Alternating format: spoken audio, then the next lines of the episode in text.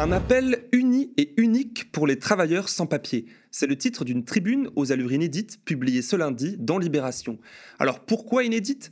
Car cet appel, l'appel, je cite, à la régularisation de milliers de personnes maintenues dans la précarité, est signé à la fois par plusieurs partis de la NUPES, donc la gauche, ainsi que par des parlementaires macronistes, donc la droite. Une initiative transpartisane qui donne lieu à une superbe photo, comme vous le voyez, où l'on voit le communiste Roussel, l'écologiste Bayou, la socialiste de la Gontrie, ou encore le président macroniste de la commission des lois de l'Assemblée nationale, Sacha Houlier, se serrer la main et se faire de larges sourires. À leur côté, 31 autres députés et sénateurs issus de six groupes, PS, Europe Écologie Les Verts, le Parti communiste français, le groupe Lyot et pour le camp macroniste Renaissance, ex-LREM et le Modem. Notons ici l'absence d'horizon ou encore des insoumis, nous en reparlerons plus tard. Le contexte de cette tribune est l'arrivée prochaine, le 6 novembre au Sénat, d'une énième loi immigration voulue par Gérald Darmanin. Dans ce cadre, Olivier Véran a fait savoir hier que le gouvernement défendait le volet régularisation des sans-papiers dans les métiers en tension, prévu dans le projet de loi en question comme pour minimiser l'impact de la tribune dans les rangs présidentiels. Ces derniers sont alors pris en étau entre la NUPES et notamment les insoumis qui annoncent la bataille, et à droite, les LR qui menacent d'une motion de censure si les choses leur déplaisent. Tandis que l'extrême droite, elle, se tient à l'écart, silencieuse et se tenant prête à profiter, comme d'habitude, d'une guerre ouverte éventuelle pour ne pas changer. En plus de ce dossier, nous aborderons dans cette émission, dans le fond de l'info, la rentrée scolaire qui ne se passe pas comme prévu ou plutôt totalement comme prévu, puisqu'on peut difficilement espérer des résultats différents avec les mêmes ingrédients, on en parlera, ainsi que de la précarité à la fois étudiante en hausse et celle des actifs aussi, avec cette actualité, le nombre de loyers impayés est en augmentation en France. Et pour saupoudrer un peu tout ça, je vous ai préparé trois petites capsules que j'ai intitulées Action-réaction, où il sera question de dévoiler trois informations à mes invités et de voir ce qu'ils, elles, vont en dire. Mes invités, justement, ne sont autres que Paul Elec, doctorant et analyste politique pour le média, et Léa Chamboncel, chroniqueuse politique et fondatrice de Popol Média. Bonjour à toutes et à tous, vous êtes donc sur le média. Nous sommes le mercredi 13 septembre, au moment où nous tournons, et voici le fond de l'info.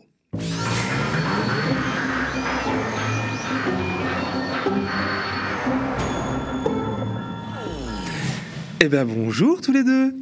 Bonjour. Comment ça va Léa? Comment ça va Paul? Bah, Pas mal.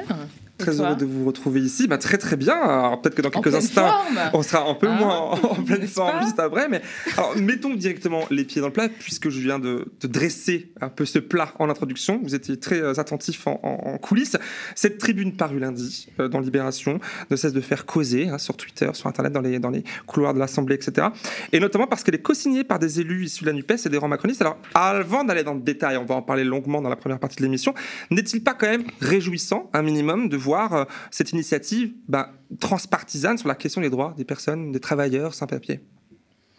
Euh, non, moi la réponse moi est non parce que je ne vois pas un l'intérêt d'une partie des, des, organisations de gauche de devenir la caution du faux en même temps euh, macroniste, hein, mhm. parce qu'il avait dit dès le début, il avait dit on va être dans l'humanité et la fermeté. Donc voilà, là, ils proposent avec leur signature en fait de d'assurer le volet humanité, alors que si on regarde vraiment ce qu'il y a dans le projet de loi, en tout cas toutes les annonces qu'il y a eu, les différentes euh, présentations en chambre et comment le texte a été conçu, euh, il n'y a pas d'humanité. Il y a de la fermeté, il y a du recul de droit, il y a des logiques terrifiantes, notamment la logique utilitariste euh, de l'immigration qui va s'imposer, puisque c'est ça qu'ils veulent discuter en fait dans cette tribune, qui est en gros l'article 3, hein, qui est prévu du, projet de loi. Et donc non, devenir la caution de la vision de l'adversaire euh, politique me semble pas un choix intéressant pour la gauche. Pour certains, c'est peu étonnant. Hein, être la caution de la droite, c'est un sport national pour Fabien Roussel. Pour les autres, on peut se demander. Euh, euh, voilà, quelle est la logique derrière Je pense surtout aux écolos en attendant, puisque le PS a eu des projets de, loi sur l'immigration pendant ces différentes périodes au pouvoir qui ont été absolument dégueulasses, hein, pour utiliser les termes. Donc, bon voilà, très déçu. Léa, très déçue aussi, toi? Oui, oui, oui, bah, profondément déçue. Surprise, pas vraiment. Hein, et je suis d'accord avec ce que tu viens de dire, dans le sens où finalement, euh, on pouvait s'y attendre, en quelque sorte. Finalement, il y a une espèce de musique de fond qui est là depuis un certain Ça temps. c'est vrai. Oui, voilà, sur euh, cette, euh, cette, ce qui consiste à déshumaniser en fait la question migratoire en France avec la perspective des politiques publiques qui font des personnes qui souhaitent venir en France une variable d'ajustement économique dans un monde capitaliste. En fait, ce n'est ni plus ni moins que ça. Et aujourd'hui, cette partie de la gauche qui a, décidé, qui a décidé de co-signer cette tribune avec des membres du gouvernement, pardon, pas des membres du gouvernement, mais de la majorité en, l'occurrence, qui représentent par ailleurs, qui sont des poids lourds hein, de la Macronie, il faut le rappeler. Ils ont beau euh, soi-disant représenter la jambe gauche euh, de, de, la Macronie, ça reste des poids lourds de la Macronie. Euh, moi, j'ai encore du mal à, comprendre comment on peut mettre le mot humanité derrière cette tribune, dans le sens où on se retrouve vraiment dans une, dans une logique, logique déshumanisante, en fait, du, de, de, de, la question, de la question migratoire. C'est excessivement grave pour moi. Et je vais, je vais, mettre, je vais mettre les pieds dans le plat. en réalité, hein. quand tu lis cette tribune, moi, du coup, je l'ai lu aussi de, vraiment dans son intégralité, pour chercher déjà s'il y avait une approche genrée sur la question migratoire, parce que ça, c'est aussi un, un vrai sujet qu'on a tendance à oublier. Il y en a une. Mais alors, ils veulent bien euh, régulariser les femmes qui veulent travailler et voilà, favoriser le travail bah, on des dit femmes, des personnes, travailleurs, travailleurs. Donc bon, voilà, à chaque fois c'est euh, vous voulez travailler, on est bien d'accord pour vous aider, comme s'il y avait un bon, il y avait un bon et un mauvais migrant en quelque sorte, c'est-à-dire que vous êtes bon si vous voulez venir ici et travailler. Et ça, moi, j'en ai marre en fait, j'en ai marre d'entendre cette, euh, cette, cette rhétorique-là, et elle n'est ni plus ni moins euh, plus choquante que ce qu'a dit Darmanin lorsqu'il a présenté le projet de loi à l'Assemblée nationale cet hiver, on veut ceux qui travaillent et pas ceux qui rapinent. C'est-à-dire que moi, quand j'ai lu ce texte, il y a cette phrase qui m'est revenue en tête. C'est voilà ce que la gauche aujourd'hui est en train de faire. Cette gauche qui est représentée par le PCF, par euh, certains membres de la NUPES, des socialistes, des membres euh, du, de, chez les écolos, etc. C'est profondément choquant et inadmissible. Mais comment vous l'expliquez, vous, la présence de, de Roussel, de Bayou, enfin des gens quand même qui font partie de la NUPES, justement de cette gauche que nous défendons quand même, enfin en partie? Oui, je peux. Euh, Entre personnes de gauche. C'est une gauche qui est, euh, qui est une gauche qui ne veut pas faire peur, en fait, euh, qui donne le sentiment de dire non, non, mais attendez, on va faire un peu plaisir à tout le monde. C'est-à-dire qu'on n'assume pas tout à fait le fait d'être de gauche. On n'assume pas nos soi-disant valeurs humanistes de gauche, absolument pas. Et on ne veut pas effrayer bah, le vote de la droite, en fait, et le vote raciste. Parce qu'en fait, c'est ça la réalité. C'est qu'on est face à une politique aujourd'hui en France qui est une politique raciste Enfin, le racisme est institutionnalisé et le racisme est absolument euh, admis. Je veux dire, quand on a Bruno Rataillot, qui est quand même le président du groupe principal euh, au Sénat, qui dit Oh, les belles heures de la colonisation. Mais franchement, mais c'est ahurissant. Je veux dire, ce mec est censé représenter une des, des, instances les plus importantes dans notre politique. Il devrait être condamné pour des propos comme ça. Non, au contraire, il est applaudi. On a l'impression que la gauche a, a peur, en fait, d'assumer une politique de gauche. Je suis, simplement. Ouais, je suis d'accord. C'est même, je pense, une incapacité à assumer le, rapport de polarisation que ça implique. Hein, il y a des organisations qui le font et on sait qu'elles sont maltraitées, attaquées, euh, les attaques en islamo-gauchisme et en toutes sortes de colibés, c'est une pression constante, difficile à tenir. Et euh, il faut se demander, mais pourquoi ce degré de polarisation, de conflictualité n'est pas accepté par ces partis de la gauche? Bon, d'abord, on peut se dire, pour certains, c'est le principe du réformisme. Hein, c'est une tradition de d'adaptation, de logique de négociation des marges du sujet euh, de la part, je pense, des socialistes et des écolos, par exemple. Et puis pour Fabien Roussel et les communistes, je pense que c'est plutôt le nouvel embranchement, la nouvelle direction que propose Fabien Roussel au Parti communiste, qui est finalement l'idée, hein, assez méprisante d'abord euh, pour les classes populaires, qu'elles auraient un fond un peu réac et qu'il faudrait un peu flatter certains bas instincts pour pouvoir les reconquérir. Et euh, je pense que ça, c'est terrifiant. Et d'ailleurs, je voudrais rappeler qu'il y a une phrase magnifique dans le manifeste du Parti communiste sur cette question, en fait. Ils disent, euh, dans les luttes nationales entre prolétaires et bourgeois, les communistes mettent en avant et font valoir les, les intérêts des travailleurs indépendamment de toute question de nationalité. Ça, la question de la gauche. C'est ça la question de migrants, pas migrants économiques, pas de catégorisation. On met en avant les intérêts de l'ensemble des personnes et euh, c'est là-dessus qu'on retrouve la valeur que tu disais d'humanité, à savoir, ce sont des gens, personne n'est illégal. L'illégalité, parce que c'est ça le projet de loi, c'est une fabrique de l'illégalité en masse. Et personne n'est illégal. L'illégalité des personnes est construite. Elle est construite par des politiques publiques, elle est construite par des catégorisations qui sont créées par ce genre de dispositif. Et on sait que c'est la 20e loi euh, en, 40 ans euh, sur l'immigration. Oui, voilà, on la construit Mais au-delà de l'illégalité, je trouve ça assez intéressant. En fait, aujourd'hui, on se pose même la question de la légitimité. Parce qu'en fait, c'est là-dessus que ça repose. On veut rendre, en quelque sorte, ce qu'ils considèrent, eux, comme étant illégitime, à savoir les gens qui ne veulent vraisemblablement, selon leur dire, pas travailler, comme étant illégaux, en fait. Donc, on considère qu'il y a, bah, encore une fois, il y a des gens qui sont légitimes et d'autres qui ne le sont pas. Et qui décident de ça? Ce sont les dominants. N'empêche que dans ça peut être une stratégie qu'on pourra aborder en fin de ce sujet-là. Stratégie de la gauche, on voit que Ruffin, par exemple, aussi est, plutôt pour une gauche plus calme, plus mesurée. On voit avec la, dernière sortie étude de Doxa où que les Français sont plus en plus nombreux à trouver l'extrême droite, tout en la définissant comme extrême droite, ben, respectable, là où elle, où elle parle peu, elle parle moins, là où la gauche mélanchoniste, ou tout du moins NUPES, mais de gauche-gauche, je dirais, ben, en faisant du bruit, en essayant d'être de gauche, comme tu le disais à l'instant, sans avoir honte, ben, recule, hein, etc. Alors peut-être qu'ils ont, on en parlera tout à l'heure, je ne lance pas là-dessus, on va essayer d'avancer un peu, euh, puisque euh, euh, il y a quand même une question quand même qui, qui est au centre de ce sujet-là, au-delà même de tout ce, ce schmilblick politicien qui, a son importance, c'est le sujet des travailleurs sans papier et des travailleuses sans papier. Et est-ce que au moins cette tribune là nous permet, a au moins le mérite du fait qu'on puisse en parler dans les médias? Ah, moi, je pense pas, parce qu'en fait, le problème, c'est que on, laisse sous-entendre qu'il y a un problème d'immigration en France en disant des choses comme ça, en fait. Il n'y a pas de problème d'immigration en France, qu'on soit clair. Il y a un problème de racisme, comme je disais tout à l'heure, qui est institutionnalisé et structurel, et il y a un problème de pauvreté. Voilà. 10 millions de pauvres plus maintenant. voilà. absolument. Donc si on ne traite pas de ces questions et qu'on cherche à imaginer une espèce de bouc émissaire, etc., voilà. Le problème, c'est n'est pas la question euh, uniquement des travailleurs sans papier, c'est les personnes qui viennent en France et qui sont traitées de manière totalement marginale, en fait, et de manière violente. Euh, que les gens travaillent ou non, d'ailleurs. Peu importe. Je pense que la question, c'est de savoir qu'est-ce qu'on fait pour accueillir des gens qui euh, souhaitent venir sur notre territoire pour des raisons qui sont parfaitement légitimes. Et même si les raisons sont illégitimes dans l'absolu. Je veux dire, on, est dans un monde où les frontières ne devraient plus exister avec euh, le dérèglement climatique qu'on subit et qu'on vit. elles vont exister de plus en plus. Elles, elles vont exister parce qu'on va chercher à les renforcer, mais c'est une erreur. C'est une erreur parce que finalement, nous, demain, peut-être qu'on va être euh, obligé de se déplacer. Et on sera bien dans la merde, je pense, parce que finalement, tout ce qu'on est en train de faire aujourd'hui, on en paiera les conséquences. Et on, commence déjà à en, payer les conséquences, en précarisant des gens qui arrivent dans des situations qui sont absolument dramatiques, qui, finalement essaient de, de, fuir des situations absolument dramatiques et qui se retrouvent dans un pays qui, soi-disant, est la septième puissance mondiale et qui les traite comme, euh, comme des enfin, des, je veux dire, des, des, torchons, euh, des, vraiment, mais c'est ahurissant, quoi. Enfin, quand je parle de déshumanisation, il faut, il faut le dire, je pense qu'il faut le répéter. Il faut pas avoir peur de dire qu'aujourd'hui, on a un problème de racisme en France qui est institutionnalisé et qui, finalement, déborde aussi, euh, même dans les rangs de la gauche. Mais je me fais l'avocat du diable, vous dites quoi aux personnes qui, qui disent, oui, bon, euh, cette loi, pourquoi pas, on doit pouvoir choisir notre immigration? Des gens qui viennent pour pas travailler, on n'en veut pas. Beaucoup de gens le pensent et le disent. Bah, la première chose qu'il faut dire, c'est que les gens viendront quoi qu'il advienne les gens viendront parce que lorsque les conditions euh, de, dans, dans les pays de ces personnes euh, sont catastrophiques, qu'il s'agisse de conflits que l'Occident a déclarés, enfin, euh, dans leur pays, ou a provoqué, qu'il s'agisse de catastrophes climatiques ou de conditions économiques qui sont aussi Hein, le résultat de l'organisation économique internationale, mhm. les gens partiront parce que les gens ne restent pas à les endroits où ils n'ont aucune opportunité. Et puis les gens ne viennent pas pour ne pas travailler en fait.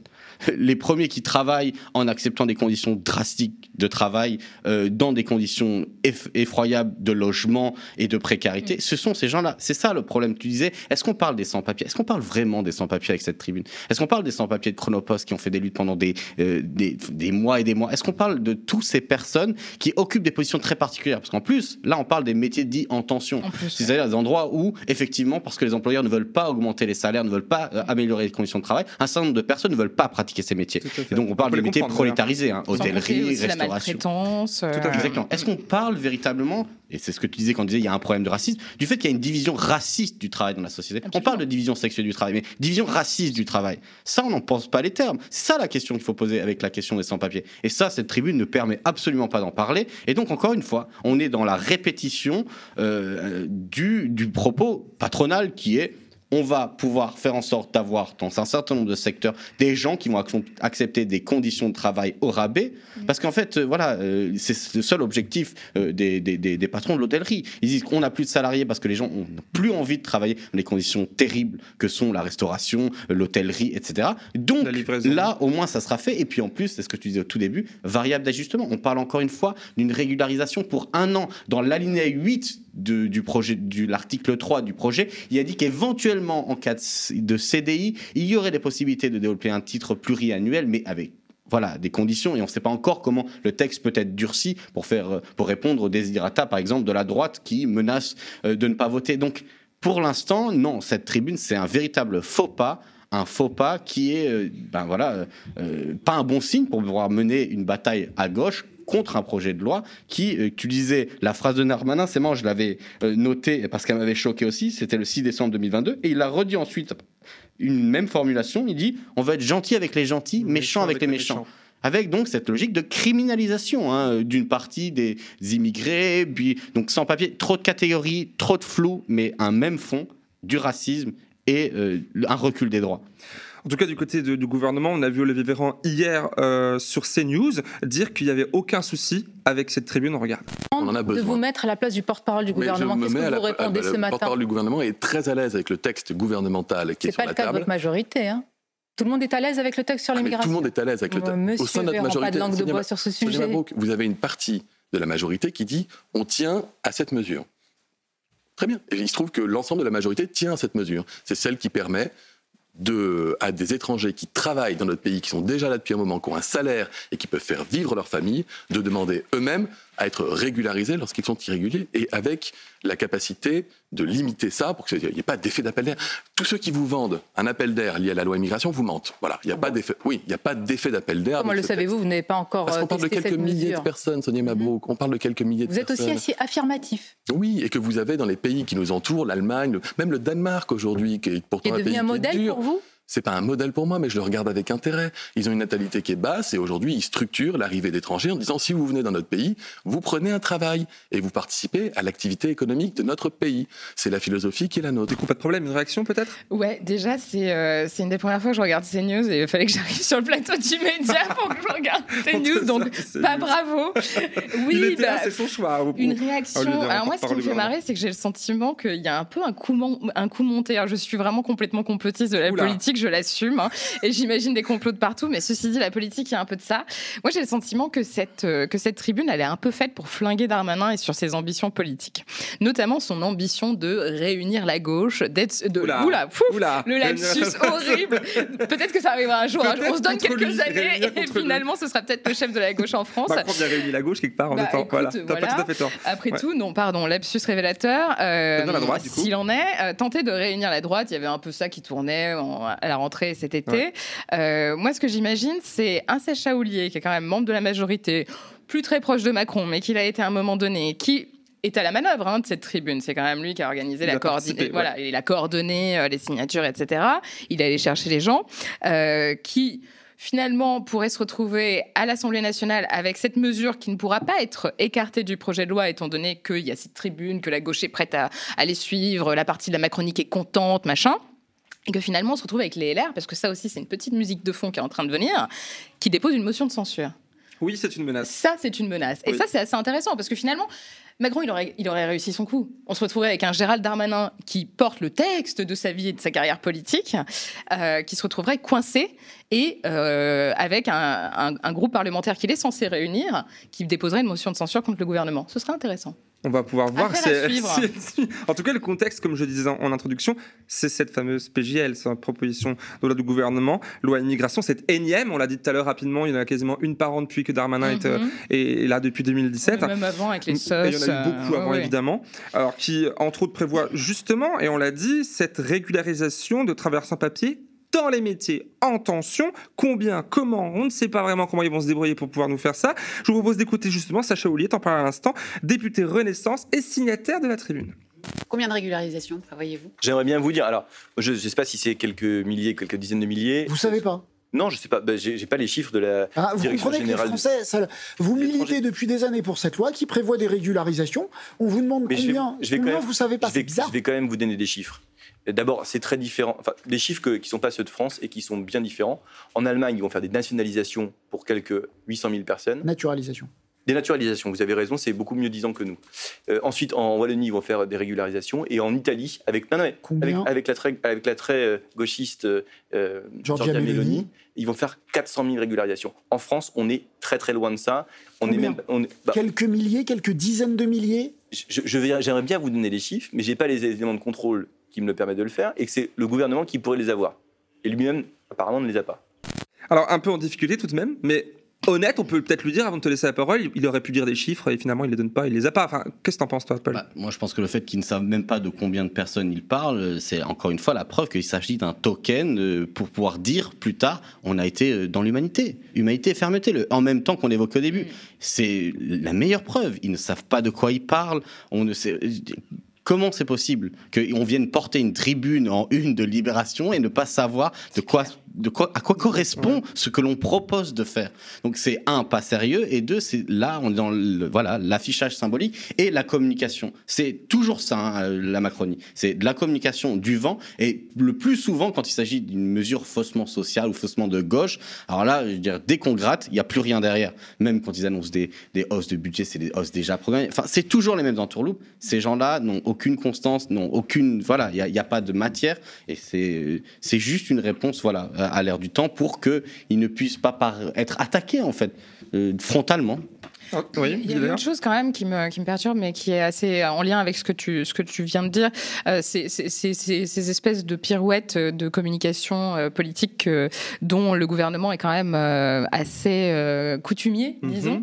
parce que là, en mettant finalement le focus sur la question de la régularisation des travailleurs sans papier dans les métiers en tension, etc., etc., on oublie tout le volet absolument abject du texte euh, qui consiste notamment, j'ai relevé cette phrase qui ne veut absolument rien dire, à faciliter les expulsions pour les étrangers ne respectant pas les valeurs de la République. Très bien, qui va décider des valeurs de la République, qui va décider de comment, comment on les respecte ou pas. Enfin bon, bref. Donc voilà, je pense que c'est aussi euh, une espèce de, de, tentative de sorte à, euh, à, voilà, à faire de la lumière sur cet aspect-là du texte et à oublier tout l'aspect totalement abject qu'on oublie par ailleurs et que le Sénat est en train de durcir tranquillement puisque le texte a déjà été adopté dans une version durcie. Alors imaginez un peu ce que ça va être à la fin euh, au Sénat en, mars, 2000, en mars 2023. Euh, Donc voilà, on, va vraisemblablement s'orienter vers quelque chose d'encore pire que ce qu'on pouvait imaginer, déjà que c'était l'enfer. Ouais. Et c'est sur cette base-là, hein, on se disait tout à l'heure que justement les choses vont se construire de nouveau et, avancer sur cette PGL-là. Et justement, euh, le fait, le, volet régularisation des sans-papiers, des travailleurs sans-papiers, on, insiste bien sur cette question-là, ce point-là.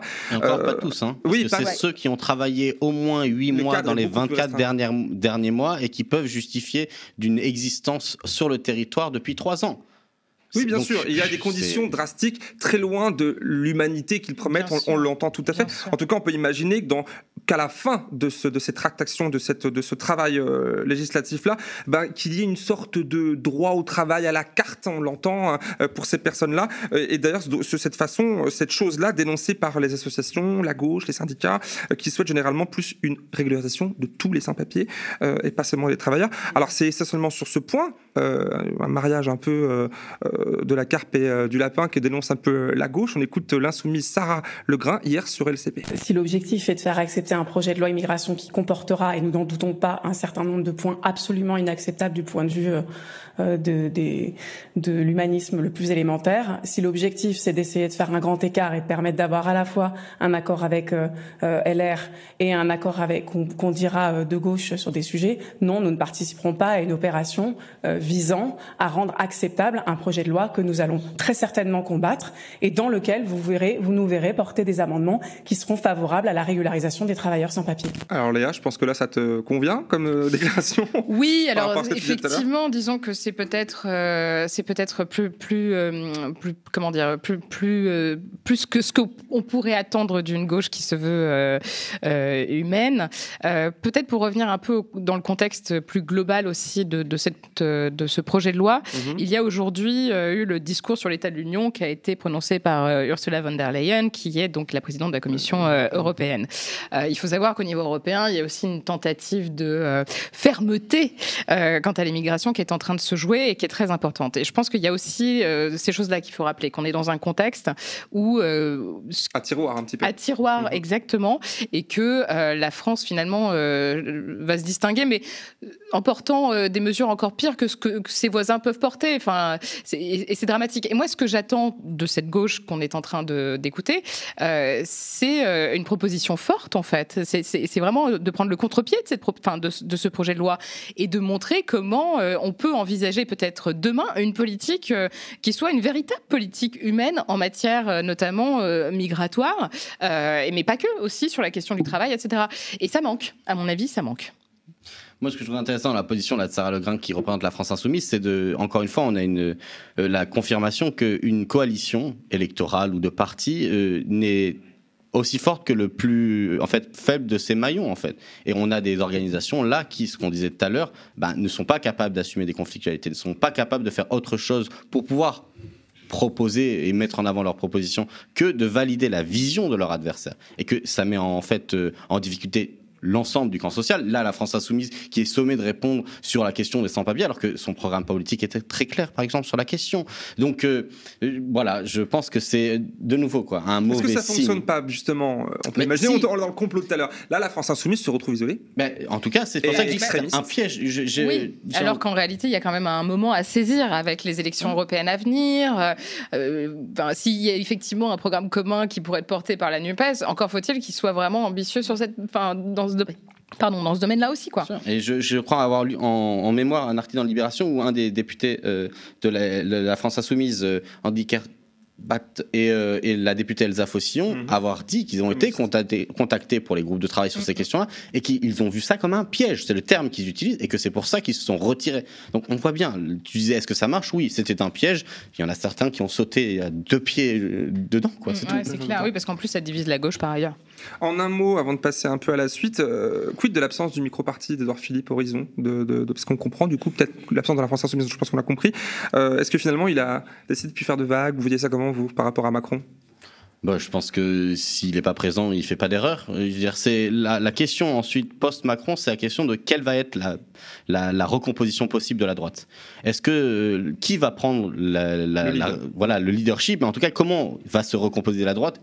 Édouard Philippe, euh, il arrive à passer des deux côtés quoi. Des fois il dit euh, retraite à 67 ans, ligne dure sur l'immigration. Des fois euh, c'est Darmanin qui prend le rôle. Là il se dit euh, pour aller dans ton sens à la limite, mm. si Darmanin se plante, moi je suis pas là et mm. c'est pas grave parce que personne ne va croire à droite que Édouard Philippe est un doux adorateur des, sans-papiers. Enfin je dire. évidemment, c'est d'ailleurs pour ça qu'Horizon n'a pas signé cette tribune, tout simplement. Enfin c'est quand même la droite de la droite quoi, il faut le rappeler. Et on comprend. Et pour finir du coup sur ce premier sujet, il y a la 49.3 qui plane aussi. Je le rappelle pour faire passer la loi sans vote, euh, ce que Macron lui-même n'écarte pas, en contradiction avec Elisabeth Borne, qui nous avait promis de ne l'utiliser plus que, et c'est déjà un problème peut-être, sur les budgets. Euh, en août dernier, je rappelle, dans le point, je le cite, M. Macron disait « Je ne veux pas être bousculé par des majorités de fortune ou des blocages euh, a prévenu du coup d'entrée de jeu Emmanuel Macron à propos du vote du projet de loi immigration à l'Assemblée. Le chef d'État a confié au Figaro qu'il n'excluait pas une éventuelle utilisation du 49.3 sur ce texte dont l'examen a été repoussé du coup maintenant le sait à l'automne.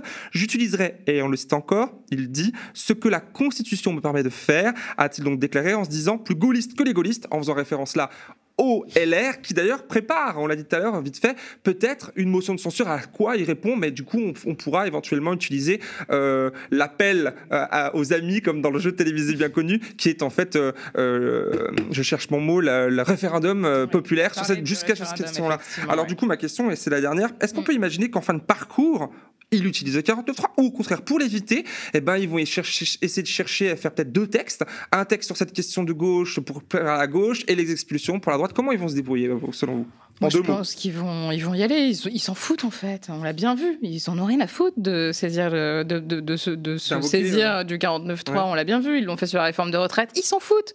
Ils s'en foutent de l'opinion publique. Ils s'en foutent en fait. Tout ce qu'ils veulent, c'est euh, marquer l'histoire euh, de leur passage incroyable en politique. Enfin, moi, bien sûr qu'ils vont convoquer le 49.3. Ils s'en tapent. Enfin, moi, j'en suis persuadé, quoi.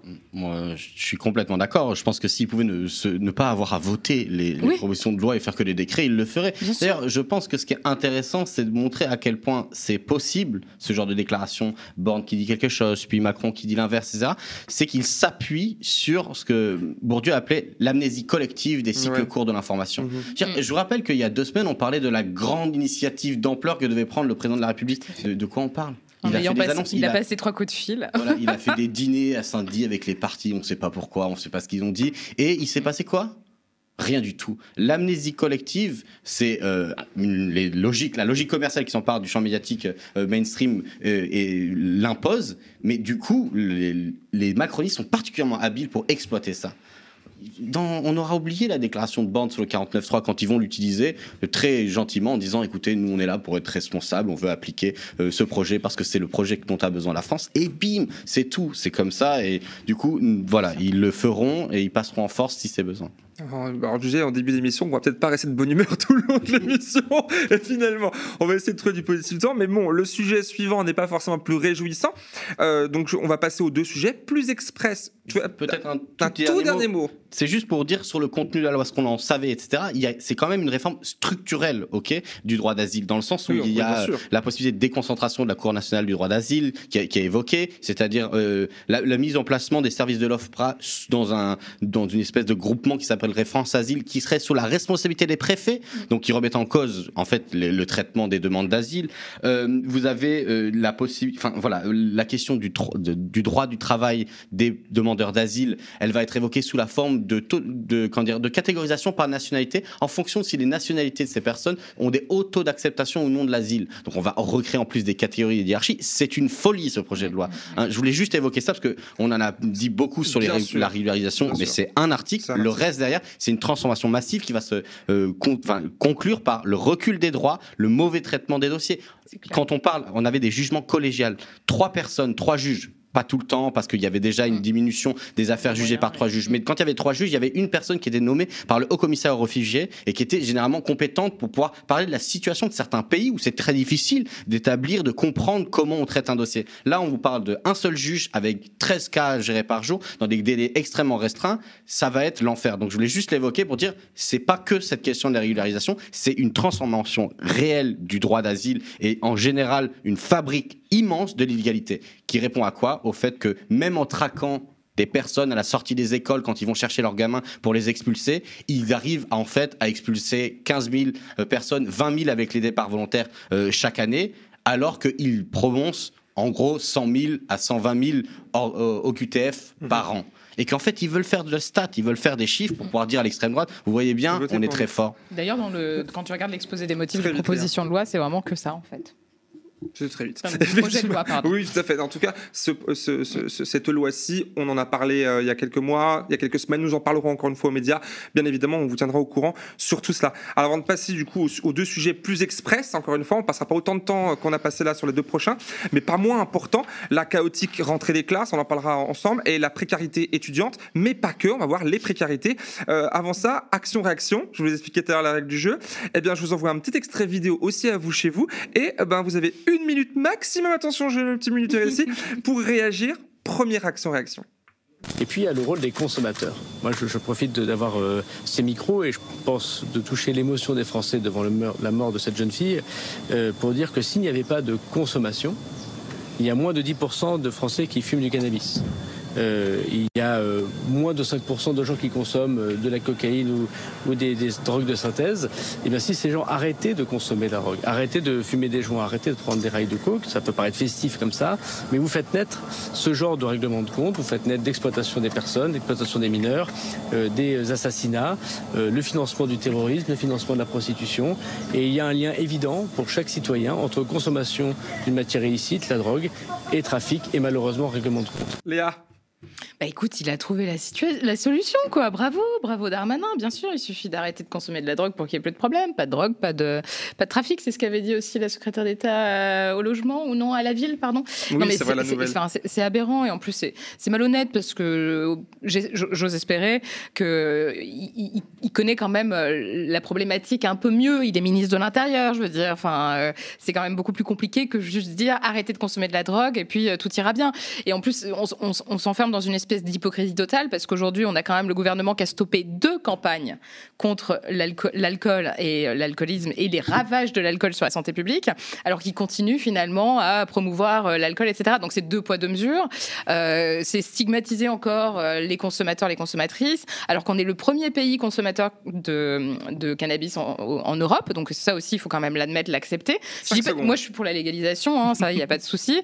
Euh, je dis pas que ça va régler tous les problèmes, mais je pense qu'en tout cas, si on avait un gouvernement qui est en capacité de au moins entrevoir cette, cette, possibilité, on serait, on n'en serait pas là, quoi.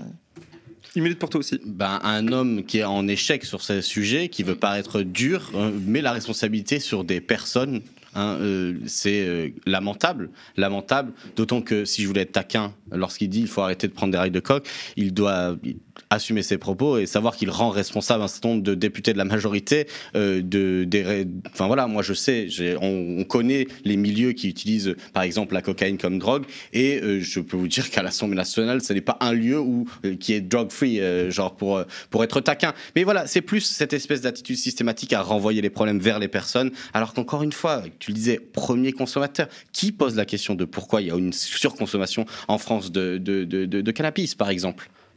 Personne. Quelles, toutes les expériences de lutte contre la drogue qui sont été des expériences répressives, je pense aux États-Unis qui ont investi massivement, ont été des échecs. Mais tous, tous, tous les pays qui ont connu des réductions réelles et massives des consommations de stupéfiants sont les pays qui ont eu des options de prévention dépénalisation, encadrement, et euh, des fois légalisation. C'est tout. On pense à la Suisse, par exemple, un pays qui est proche de nous, qui a fait ce choix, et effectivement, ça a fonctionné. Portugal, euh, Espagne. Il y en a beaucoup d'autres, évidemment. Euh, alors, passons au sujet numéro 2, la rentrée. On vous en a parlé à plusieurs reprises ici aux, médias. Elle se passe pas forcément bien pour tout le monde, malgré les promesses du gouvernement. Souvenez-vous.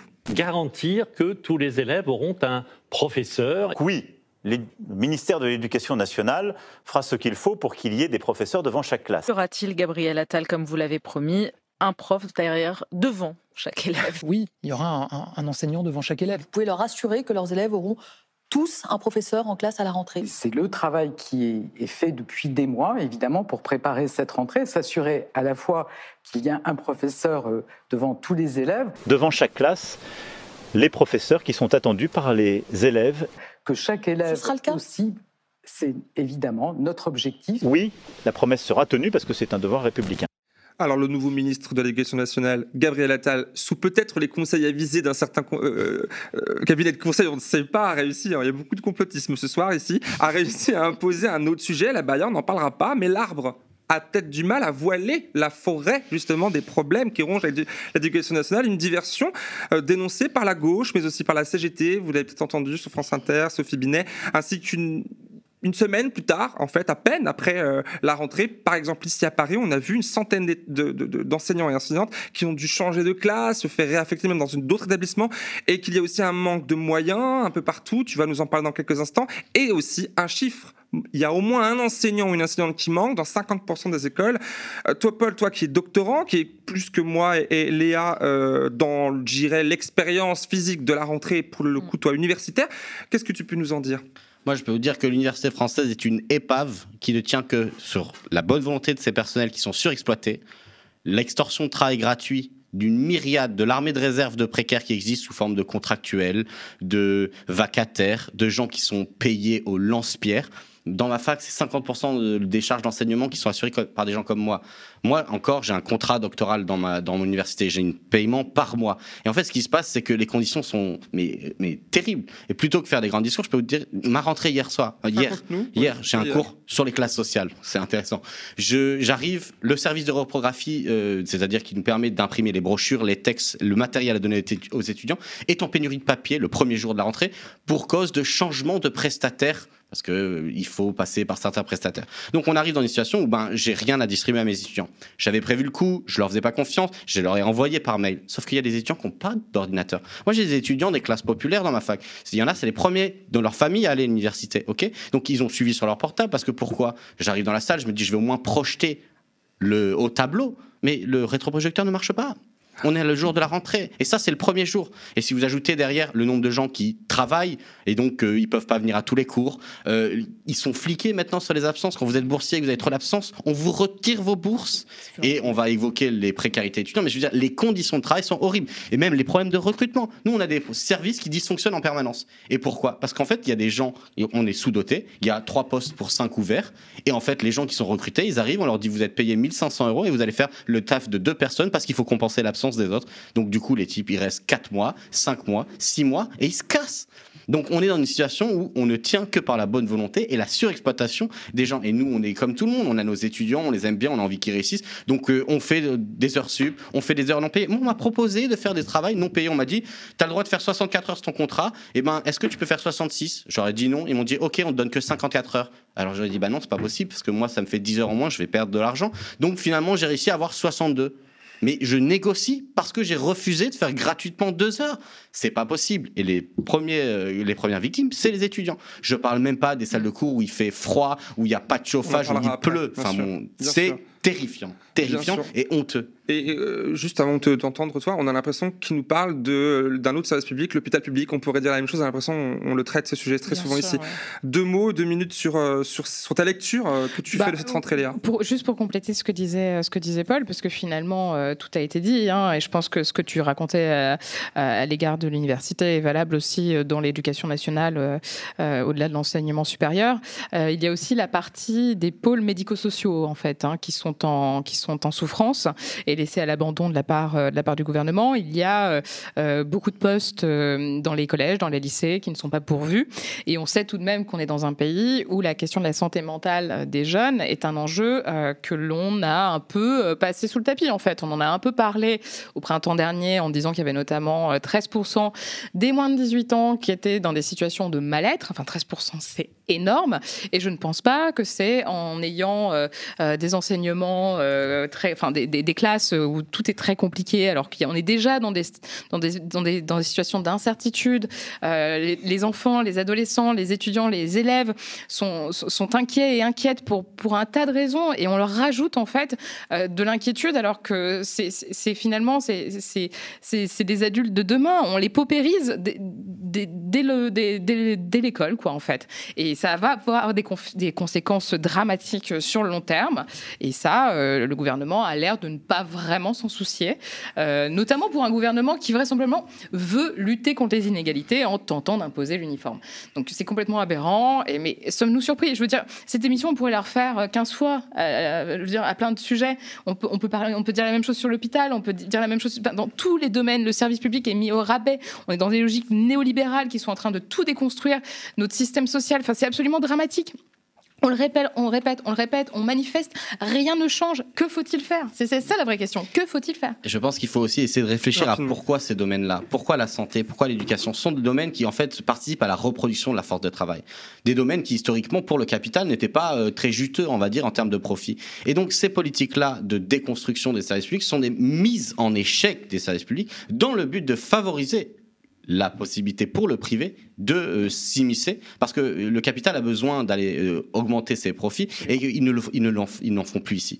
Ils n'en font plus ici, euh, enfin dire dans un certain nombre de secteurs. Et donc du coup, ben la santé privée, l'éducation privée, ça, ça va être un une bonne option pour le capital. Et deuxièmement, je rappellerai que ça permet la reproduction sociale parce qu'on sait très bien que les premiers qui vont pouvoir le faire, c'est les gens qui eux vont pouvoir se reproduire, c'est-à-dire accéder à la même position, disons sociale que au moins leurs parents, et que c'est ça qui intéresse. Euh, voilà. Et puis le reste sera trié sur le volet et amené à euh, voilà, occuper des positions subalternes qui seront surexploitées et dont on organisera les conditions pour qu'ils ne puissent pas se révolter. Puisque ça va aussi avec, on se rappelle, la Macronie, c'est euh, le mépris, la communication et la matraque. Hein. C'est un projet complet, on s'en réjouit. Alors, on passe du Cocan, justement, tu parles de Macronie, et justement, le premier acteur de, de cette Macronie est dans la prochaine capsule Action-Réaction. Vous êtes prêts? Youpi Allez, c'est parti. J'ai hâte.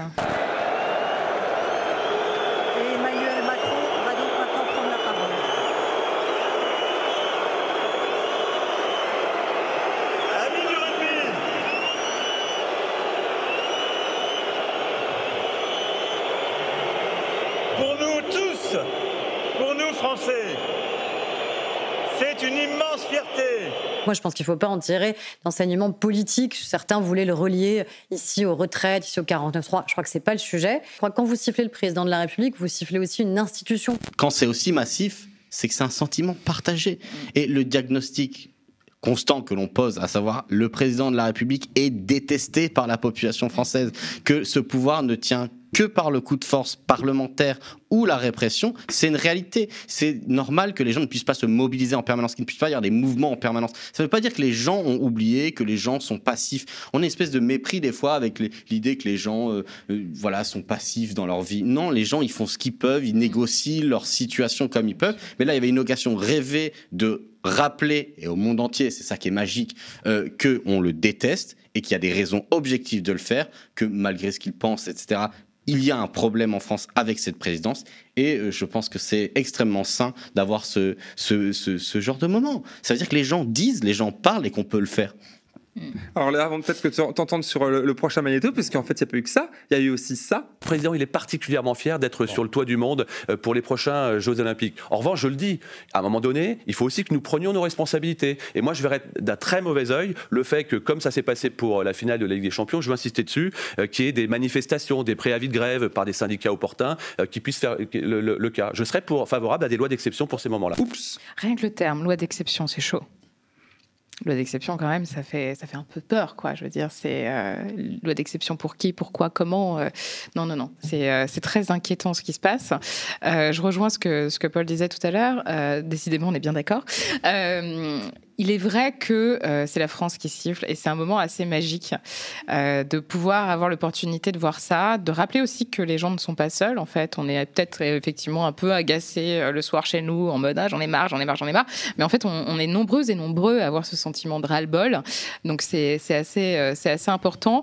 C'était l'occasion de l'exprimer parce que finalement, les, lieux pour l'exprimer, effectivement, sont de plus en plus résiduels compte tenu de la répression, etc il est inquiétant d'imaginer que euh, euh, on, puisse avoir euh, ça peut se réduire encore plus, comme on l'a entendu. Ça peut se réduire effectivement encore plus. Et, moi, ce que je constate, c'est que finalement, Emmanuel Macron voulait unir les Français et les Françaises, et il le fait malgré lui. C'est fabuleux.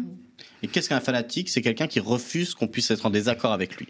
C'est quelqu'un qui, et dans ce cas-là, genre les macronistes sont un cas d'école. Ce sont des gens qui pensent avoir la vérité révélée et que quand on est contre, il faut l'interdire. Voilà, c'est ça, c'est ça la Macronie depuis comme ça, des années. C'est vrai que c'est pas réjouissant non plus. Alors dernier sujet dit express, mais tout aussi crucial. On en parlait tout à l'heure. On a un peu introduit la chose, plutôt d'ailleurs en lien hein, avec tout ce qu'on a dit, hein, évidemment. C'est la progression des précarités, des précarités d'une part étudiante. On l'a vu, on l'a entendu, mais aussi des actifs. Alors faisons step by step. On commence par ça. Regardez. Ce soir, ils sont 500. Bonsoir. Cette association n'en attendait que 300. Bonjour. On a fini avec une heure de retard par rapport à, d'habitude. Je suis un peu inquiet pour la suite. On ne sait pas trop à quoi s'attendre pour la suite. Est-ce qu'on va atteindre les 600, les 650 oh Accueil dans la bonne humeur, mais derrière les sourires, la demande s'accroît. 54% des étudiants sont obligés de sauter des repas pour raisons financières. C'était 43% l'année dernière. Alors 54% des étudiants qui déclarent sauter un repas par jour, des files d'attente, on l'a pas vu là, mais on l'a vu euh, toujours plus longues euh, pour l'aide alimentaire. Qu'est-ce que ça vous inspire? Ah, moi, ça me, ça me révolte en fait. Euh, je suis euh, profondément inquiète de voir ce qui se passe dans notre pays, entre ceux qui euh, ne cessent de se gaver, puisque finalement, on le sait, hein, les, les, les, plus riches deviennent de, sont de plus en plus riches, et les plus pauvres sont de plus en plus nombreux, et toutes les classes sociales, parce que je veux dire, finalement, les étudiants qui vont à l'université, on a un, Alors oui, bien sûr qu'il y a la reproduction sociale, mais tu le disais tout à l'heure, toi, tu as des étudiants qui viennent à l'université pour la première fois. ça veut dire qu'on est en train, en fait, ce qu'on a ce qu'on a promis, euh, une espèce de modèle social qui permette euh, un accès, euh, l'émancipation, etc. En fait, c'est, on, le fracasse. Ça n'a jamais été très opérant, il faut le dire, mais ça a pu fonctionner à un moment donné pour certains et certaines. Et là, on se rend bien compte que de toute façon, c'est fini. En fait, on a tourné la page de l'opportunité, la possibilité, effectivement, de, de, faire des choix en fait dans la vie. C'est-à-dire qu'aujourd'hui, les, les, jeunes, pour ceux qui arrivent à l'université, qui ont la chance, celles et ceux qui ont la chance d'arriver à l'université, se retrouvent à devoir sauter un repas par jour. Je veux dire, à un moment donné, tu arrêtes d'aller à l'université parce que tu ne peux plus physiquement. Euh, bah, déjà, ça crée de l'inégalité par rapport euh, à ta capacité à te concentrer, à ta capacité à travailler, etc. Et à côté de ça, il y en a qui doivent forcément travailler. Donc, euh, moi, par exemple, j'ai été étudiante, j'étais boursière, j'avais pas assez d'argent en étant boursière, je travaillais les week-ends, sans être déclarée, je, le dis, hein, parce que j'avais pas le choix. Et je, je, c'était pas simple. Et ça avait forcément un impact sur mes résultats et ça ça peut potentiellement par la suite avoir un impact aussi sur les choix que tu peut mener dans ta vie. Et ça, c'est dramatique parce que on, est dans un pays où on n'arrête pas de promouvoir, soi-disant, euh, les valeurs de la République, euh, euh, l'égalité pour tous. Enfin, franchement, c'est une blague en fait. effaçons le mot égalité de notre devise parce que et, les autres d'ailleurs. Hein, mais bon. Alors tu dis que c'était pas simple quand tu étais toi étudiante. Est-ce que c'est pire aujourd'hui, Paul éventuellement? Et puis aussi une double question. Les images qu'on a pu voir de ces files d'attente interminables d'étudiants le soir tard pour quelques nourritures, pas des courses Hein, c'est même précaire ce qu'ils arrivent à obtenir. Est-ce que ça, ces images qu'on a beaucoup, beaucoup ont découvert euh, avec Brut, avec Rémi euh, Buzine en 2021, est-ce qu'on s'habitue finalement aussi à ça? Bah, Est-ce qu'on s'habitue? Moi, dans mon université, il y a les collectes, euh, tous les jours, il y a des gens qui font la queue. Donc est-ce qu'on s'habitue? En tout cas, on le voit tous les jours, mais qu'est-ce que vous voulez qu'on fasse, nous, personnel, nous, etc. Le problème, c'est que, voilà, il y a deux choses. Il y a des gens qui sont en train de crever la dalle en fait, c'est ça la question. Il y a la faim. Le Secours populaire a aussi sorti la semaine dernière une étude qui montre que la faim revient de façon massive dans ce pays. Il y a 400 000 personnes de plus cette année qui ont faim dans ce pays. OK? Alors qu'on a quand même largement les moyens de faire quelque chose. Et il y a deux choses. Il y a une question de comment on fait pour que les gens soient dans des situations de vie dignes. Et la deuxième question, c'est quel est le lien entre la question des moyens et la question de nos droits? Et en fait, on ne se rend pas compte, mais un droit sans moyens, c'est une déclaration de principe quand euh, on dit on a le droit aux études en France, euh, ben, en fait non. Si vous n'avez pas les moyens de vous les payer, vous n'avez pas le droit. Donc la question c'est, et en plus, à qui bénéficient ces études, le haut niveau de qualification, etc. Même dans une logique utilitariste, on pourrait se dire, en fait, il faut taxer massivement les employeurs, parce que c'est eux qui vont bénéficier du haut niveau de qualification de toutes ces jeunes filles et ces jeunes gens qui vont sortir sur le marché du travail. Mais en dehors de cette logique utilitariste, le problème c'est ça, c'est que on est dans des situations de précarité où le bricolage généralisé, tu parlais de travailler sans être euh, déclaré, mais moi j'en ai tout le temps des étudiants, donc parce que ça pose des problèmes. Monsieur, je travaille, euh, ouais, vous avez un certificat Ben non, euh, monsieur, je travaille sur un marché, en fait. Euh, le bricolage et le fait que la jeunesse euh, qui étudie aujourd'hui peut pas être dans des bonnes conditions. D'ailleurs, la première cause de l'échec à l'université, c'est aussi le travail étudiant. Parce qu'en fait, moi, je vous dis, on fait des travaux, on, a des programmes exigeants et c'est intéressant, mais il y a des textes que je donne en cours, vous les lisez pas ni le ventre vide, ni en ayant travaillé 25 heures dans votre semaine.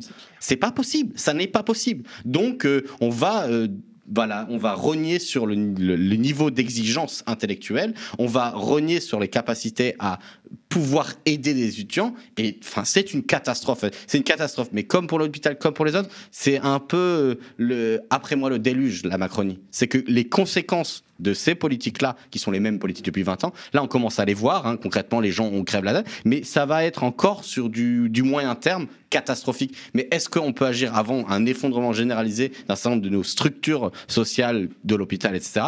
Bah, là, il faut une alternative qui justement nous ramène au sujet de début. Cette alternative, elle se joue d'une manière conflictuelle. Elle ne va pas se faire. On est dans, on peut pas être d'un côté en disant le dialogue social n'existe plus dans ce pays et penser qu'on peut réussir avec des petits pas. Donc là, on est face à une urgence. Ces contradictions, elles sont devant nous. Il faut espérer que les personnels politiques des organisations de gauche, syndicales et autres, puissent les saisir pour pouvoir proposer un, un champ radical. Alors, une, précarité euh, étudiante, on l'a vu, mais pas que. Elle s'étend aussi aux travailleurs, travailleuses, même gens qui ne travaillent pas pour des raisons qu'on imagine bien. Alors, qui s'étend du coup au-delà du cadre étudiant, puisqu'on apprend cette semaine cette information que les loyers impayés repartent à la hausse. C'est ma dernière question avant, le dernier petit action-réaction.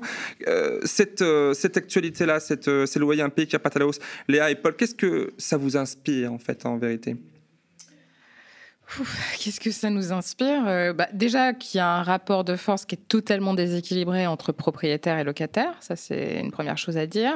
Qu'il y a eu des tentatives euh, plus ou moins sincères euh, de plafonner les loyers, etc. que c'est un échec.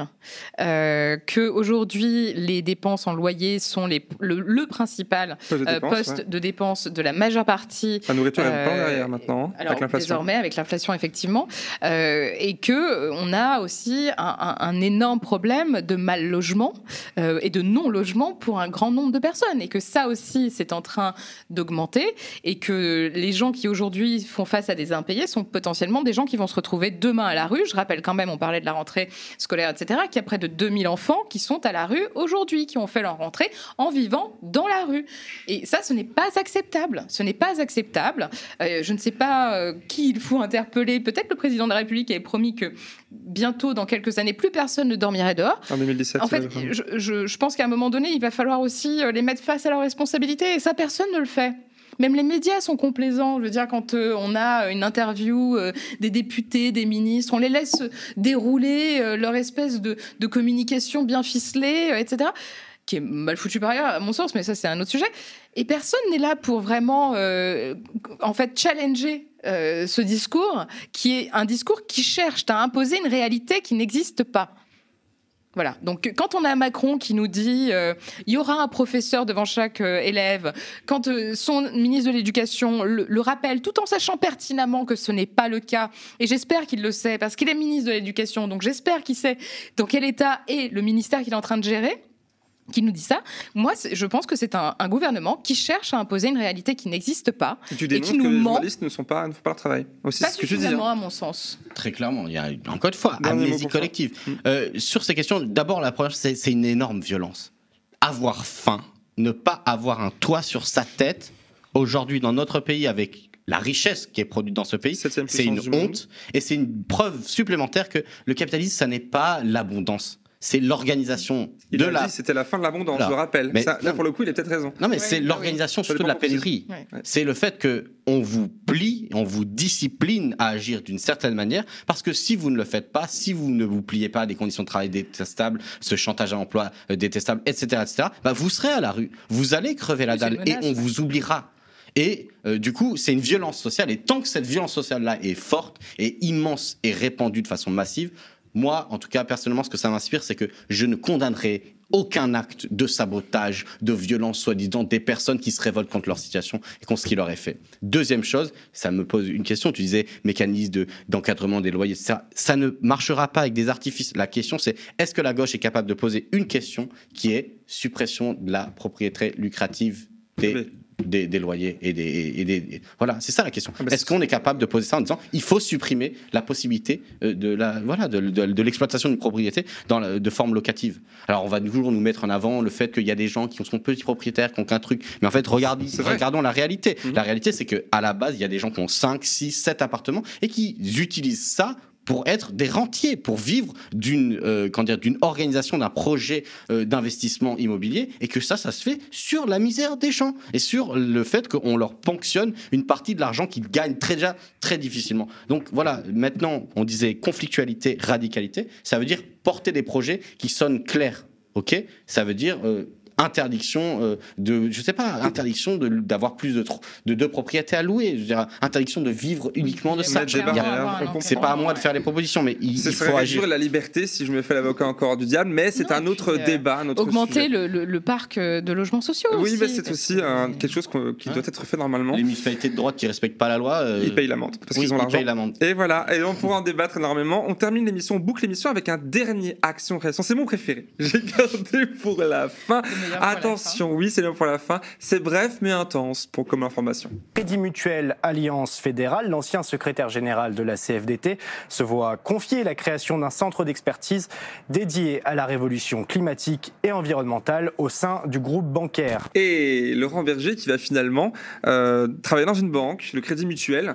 Euh, il aurait par ailleurs refusé euh, des propositions d'associations et des collectivités locales pour préférer le Crédit Mutuel car c'est un groupe mutualiste et pour faire cette révolution euh, écologique qu'une réaction.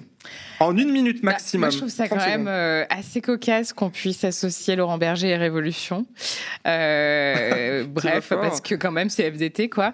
Bah, que dire Il se recase sans grande surprise dans une banque, dans une banque oui, bien sûr, sur une espèce de think tank qui est censé faire la révolution écologique et je ne sais quoi. Écologique, c'est pas mal déjà. franchement, je sais même pas quoi dire. Et toi, Paul? Est-ce que tu te réjouis quand même que M. Berger a trouvé un travail Oui, tant mieux pour lui. Félicitations. Non, bah non moi je m'en réjouis pas, je m'en fous. Euh, genre, euh, la question, c'est pas ça. La question, c'est que le réformisme, ce qu'on disait tout à l'heure, dans une période où il n'y a pas de négociation réelle possible avec un adversaire qui est en train de se radicaliser, ça s'appelle la bourgeoisie, qui depuis 10, 15, 20 ans ne veut absolument rien négocier, impose ses conditions à la matraque ou avec des politiques extrêmement violentes, on en parlait, la faim, la peur de ne pas avoir son logement. Dans ce contexte-là, le réformisme est une insulte à l'intelligence et aux urgences de la période.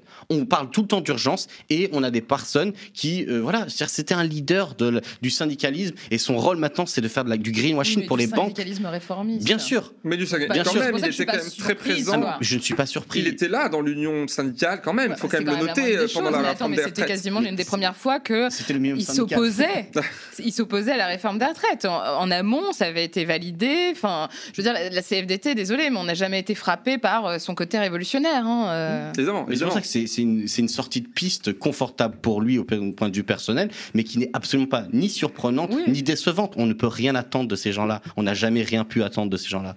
Et pour finir, rappelons aussi que euh, le Crédit Mutuel n'est pas une banque mutualisée comme il le dit. Il faut le rappeler qu'en 2015, il y avait, vous souvenez-vous, une enquête, une enquête fouillée euh, par des journalistes de Canal+ euh, qui avait été, alors qui, qui, mettait au jour un système d'évasion fiscale et de blanchiment d'argent organisé par les patrons de la banque en 2015. Cette séquence incroyable dans le reportage qu'on a pu voir parce qu'il a été censuré par Vincent Bolloré, actuel patron à ce moment-là et encore maintenant de, du groupe Canal, a été jusqu'au bout. Il a été diffusé finalement en octobre 2015 à 23h50 sur France 3. Je l'ai vu quand même. Et on a pu voir ces, valises euh, euh, traverser la frontière de Genève, puis aussi de Monaco, pour euh, y mettre de l'argent sale dans, les, dans des coffres de l'autre côté de la frontière. C'est quelque chose aussi, donc la banque propre et mutualisée, on, on, repassera, j'imagine, sur cette question-là. On pouffe.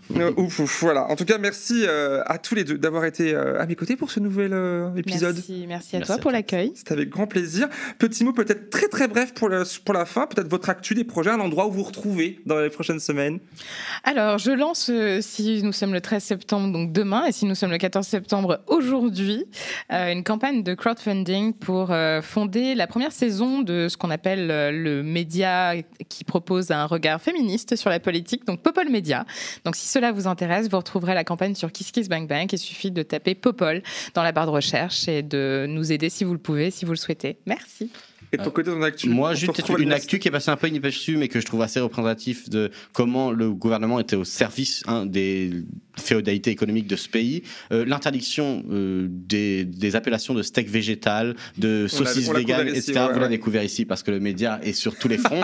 Mais euh, moi, je trouvais ça intéressant de rappeler que voilà, donc les lobbies de la viande sont terrifiés de ne pas vendre, ou on ne sait pas, en tout cas le pouvoir d'agir sur le ministre de l'Agriculture, qui est le ministre en fait de, de des lobbies de la viande et de la viande, c'est le 214 qui, le disait très très bien. Et je voilà, regardez un peu cette histoire, c'est steak végétal. Qui s'est déjà trompé en disant un steak végétal. On aimerait trop interviewer Appel à témoin. Si vous avez été trompé, dupé, vous voulez manger un boudin et vous avez mangé une, saucisse végétale. Est-ce que vous cuisez avec de l'huile de moteur Venez témoigner. Venez témoigner.